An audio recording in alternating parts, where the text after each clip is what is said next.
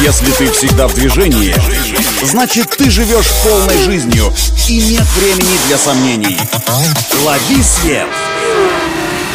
Свежие новости из мира моторов и автодорог.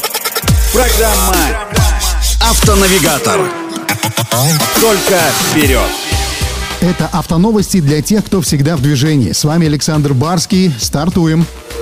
Стало известно, что на тестовых экземплярах рестайлинговой «Лада Веста», выпущенных «АвтоВАЗом» для финальных испытаний, выявили неожиданный дефект. У четырех из восьми автомобилей последней партии перестает работать цифровая приборная панель. Более того, сбой в работе приборки приводит к отказу всей электрической цепи автомобиля, вследствие чего «Лада Веста» становится полностью обездвиженной, и завести ее, по всей видимости, после этого уже нельзя. Впрочем, не стоит спешить с выводами. Речь идет о четырех из более чем 200 собранных машин, а сам дефект АвтоВАЗ, ну, конечно же, устранит. Если все пойдет по плану, то о запуске серийного производства самой обновленной «Лада Веста» будет объявлено уже в марте этого года. К этому времени завод в Ижевске соберет несколько сотен товарных машин, многие из которых наверняка отправят на ознакомление всем дилерам.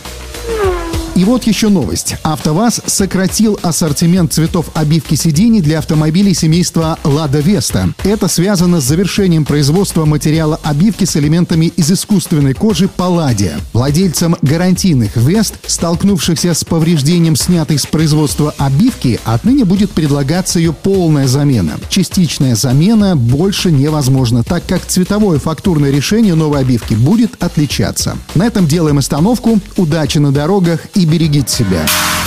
Программа «Автонавигатор».